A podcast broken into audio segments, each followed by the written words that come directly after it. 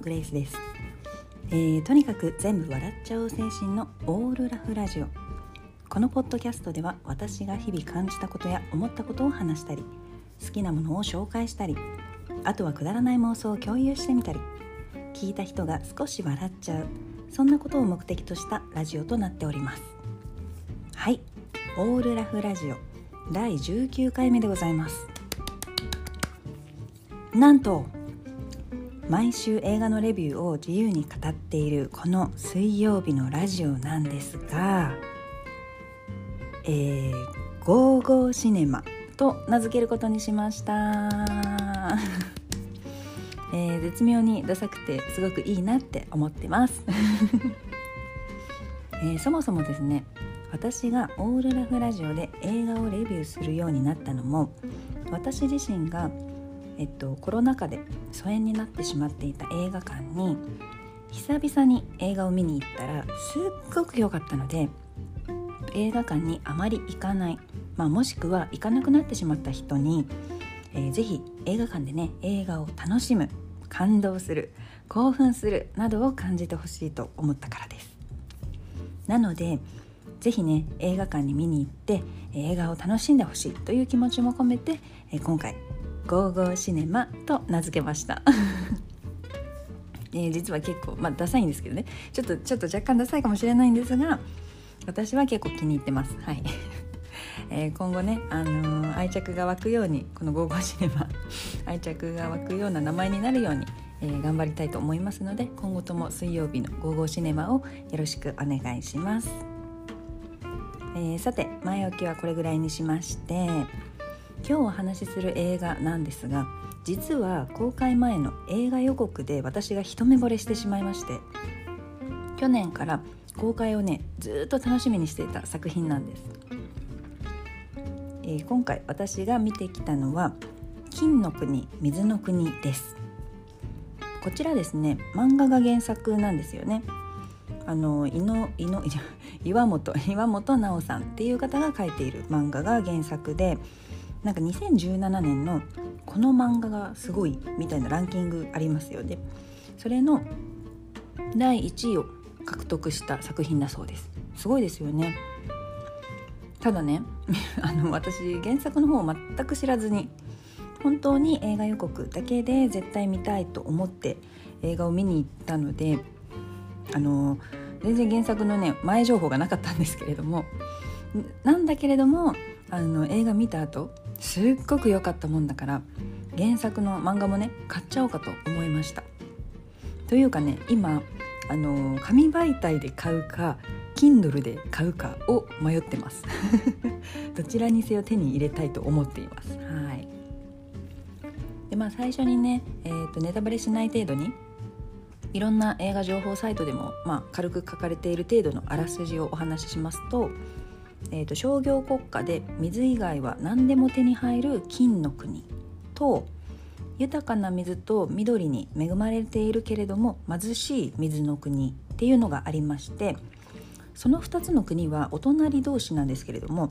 まあ、長年ねいがみ合っていてこう過去の歴史を振り返るとねこう戦争とかもね何回もしちゃってるわけなんですよ。で金の国のおっとりしたね性格の王女サーラとあと水の国で暮らす、まあ、お調子者の建築士なんて言われているナランバヤルっていう青年が、まあ、両国の思惑にねこう巻き込まれてしまってひょんなことから結婚して偽りの夫婦を演じることになっちゃうんですよ。で2人はまあ自分でもねこう気づかないうちに、まあ、一緒に過ごしていくうちに恋に落ちちゃうんですけどそれがまた可愛いんですけどね。なんだけれども、まあ、どうしても金の国と水の国ってこう敵対している国なので敵国同士の2人なので、まあ、お互い好きっていう気持ちはあるんだけれども、まあ、好きとは伝えられないみたいなちょっともやもだもだするところがありまして、まあ、互いね、えー、互いへの思いをね胸に秘めながらもこう真実は言い出せずにこう話が進んでいくんですけれども、まあ、そんなね、まあ、なんだろう好きなんだけれども好きって言えない、まあ、相手を困らせないように好きじゃない的なね感じのまあ、対応をしてしまうんですけれども、まあ、そういった彼ら2人のね優しい嘘っていうのがやがてその金の国水の国っていう両方の国のね未来を変えていくさあどうなるっていうお話なんです。いや私実はね予告を見てみたいなとは思ったんですけれどもその予告を見てなんかこういうストーリーかなってちょっと想像するじゃないですか。そのストーリーと実際見た 見てねあの知ったストーリーが全然結構違ったんですよ。なんかおっとりした性格のサーラがあの偽り夫婦を演じるっていうことなのでナランバヤルにこう騙されてて最後裏切られちゃうみたいなねそんな展開を想像していたので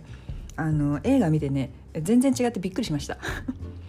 まあ、びっくりはしたんですけれどもなんかそういうねあの裏切るとかなんかそういうアンハッピーな感じじゃなくてよかったみたいな、まあ、結果良ければ終わりよしみたいな感じでね。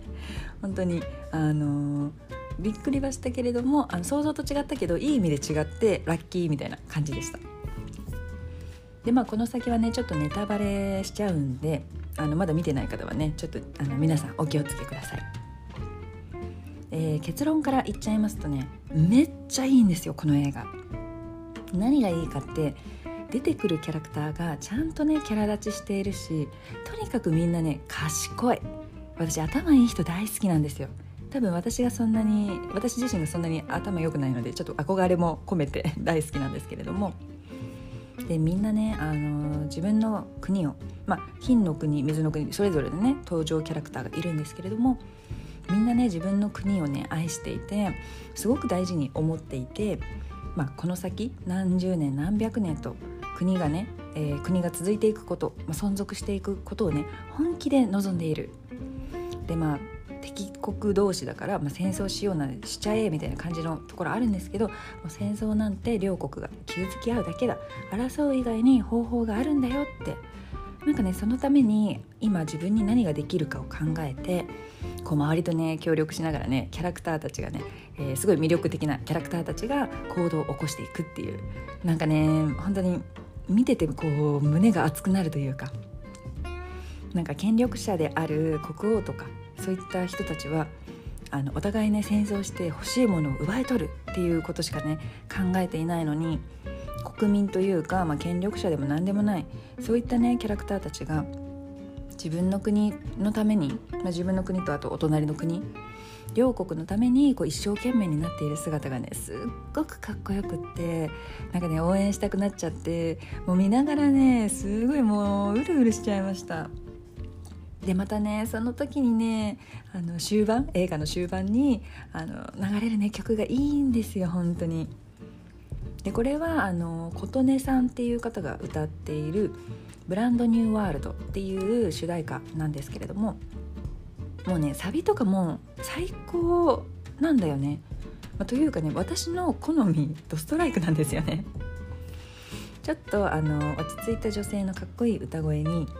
何だろうしっかりめのドラムというか太鼓というかあれ打ち込んでる音なのかなわからないんですけど、まあ、それっぽいね音の組み合わせが結構私好きでして、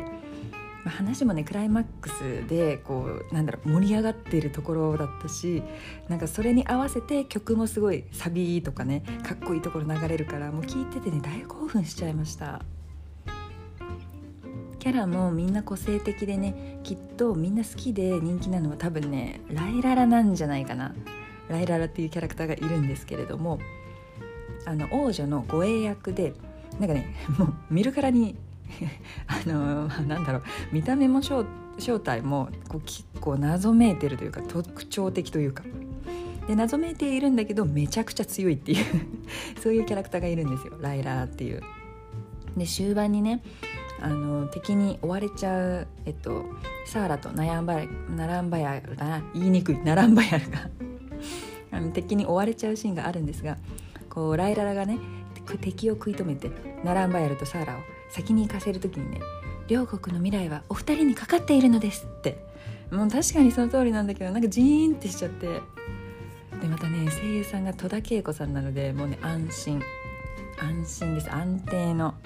安定のね声。これねすごく大事。そういったさあのライララもねすごく魅力的なキャラクターでしたしあとね個人的にはサライ人のサラディーンもいい味出してましたね。名脇役というか。でこれもまた声優さんがあの神谷さんなんですよね。もうイケメンのイケメンキャラの。なのでもう安定のイケメンキャラだしただのイケメンじゃなくてやっぱりねこのキャラサラディーンっていうキャラもすごくね頭が賢くてこう登場シーンの時はもうチャラ男に見せかけてるんですけれどもチャラ男に見せかけてあの実は一人の女性を一途に愛しているっていうもうね何これほんと最高ですよね。こうね、まあ、ストーリーの中でねナランバヤルがこうサラディーンに言った言葉があるんですけど、まあ、その言葉にねハッとしてそこからね一気にこうチャラ男からすごい賢くてかっこいい左大臣にキャラが変わるくらいかっこよく行動をね起こしていくのがねいや良かったなって思いました。まあ、最終的にね行き着くのは結局ねレオポルディーネお姉様なんですけどね あのー、このレオポルディーネお姉様が、えっとまあ、サーラのお姉さんっていうのもあるし、えっとまあ、サラディーンを愛人にしている王女っていうのかなそういう立場なんですけど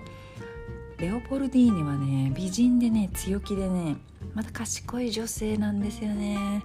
大好きなんですよ。もう 見ててねほんと憧れるしもうしびれちゃう。でねこれはちょっとエンドロールのネタバレではあるんですが多分ねえーと、サラディーンとレオポルディーネはくっつくんですよね。なんかねプロポーズしている風な描写があったので。いやもうそれ見て思いました。いいないいな。私もなんかイケメンでかあの賢くて一途な左大臣に愛されたいって 思ってました。本当に、まあ、そんな人ねどこにもいらっしゃらないんですけれども。はい。とにかくねどのキャラもみとあの魅力的だし、えー、主人公2人はどこまでもね優しくて。もうサーラがはおっとりしてるから優しいっていうのはもちろんあるんですけど。サーラも優しいしナランマヤルもね優しいんだよね。だからなんかもう2人のこうお互いに惹かれていく姿っていうのが本当純愛が過ぎると言いますか。2人を見ているとねもうただひたすら胸がほっこりする感じで。いやほんとそれだけでも是非見てほしい。いや本当にねあのどこかのネットに書いてあった感想なんですけれどもめちゃくちゃ的を得ているなって思ったのが五臓六腑に染み渡る映画で表現してて。いやでもね 本当にその通りなんですよ。わかるなんかねこうお味噌汁飲んだ時みたいな感じ。ほっとするというか。本当ね映画見ながら少し思ったのはあの金の国水の国に出てくるキャラクターたちみたいに、えーと、自分のね国を愛して大事にしたいってなんかまあ本気で思ってる国民がねなんか日本にもたくさんいたらすっごく素敵だなって思いました。まあきっとどこかにいるんでしょうけどね、まあ、とにかく今回見たね「金の国水の国」っていう映画はもうめちゃくちゃ良かったので是非皆さん見ていただきたい。で私もねねなんだろうあまりにも良すぎたのでちょっとね2回目見に行こうかと思ってるくらい本当にもう1回見たいなって思う作品でした。まだ見てない方はね是非ね映画館で見てください。いやー良かったです。本当。どのキャラもね好きですね。はい。いや金の国水の国めちゃくちゃ良かったので是非見ていただければと思います。はい。今日の「ゴーゴーシネマ」はここまで、えー、最後にいつものおは、えー、お知らせをさせていただきます。このオールラフラジオを聴いている皆さんからの感想や私グレースに対する質問リクエストなど随時募集しております。ラジオの説明欄に Google フォームの URL を載せていますのでそちらからお気軽にお送りください、えー、ぜひですね皆さんとコミュニケーションを取りながらこのラジオを作っていきたいと思っています。質問でもリクエストでも何でも送っていただけたら泣いて喜びますのでよろしくお願いいたします。また Twitter のアカウントもありまして主にエピソード更新のお知らせをしていますので是非フォローして楽しみに待っててください。オールラフラジオは毎週日曜日と水曜日。夜20時に Apple Podcast、Spotify でラジオを配信しています。ツイッターで感想をつぶやいてくれる方は「ハッシュタグカタカナ」で「オールラフラジオ」とつけてくださると私もね見つけてリアクションできるかと思います。感想なんてね見つけちゃった日にはもうまた泣いて喜びますのでぜひぜひよろしくお願いいたします。それでは今日も最後まで聞いてくださりありがとうございました。また次のエピソードでお会いしましょう。バイ。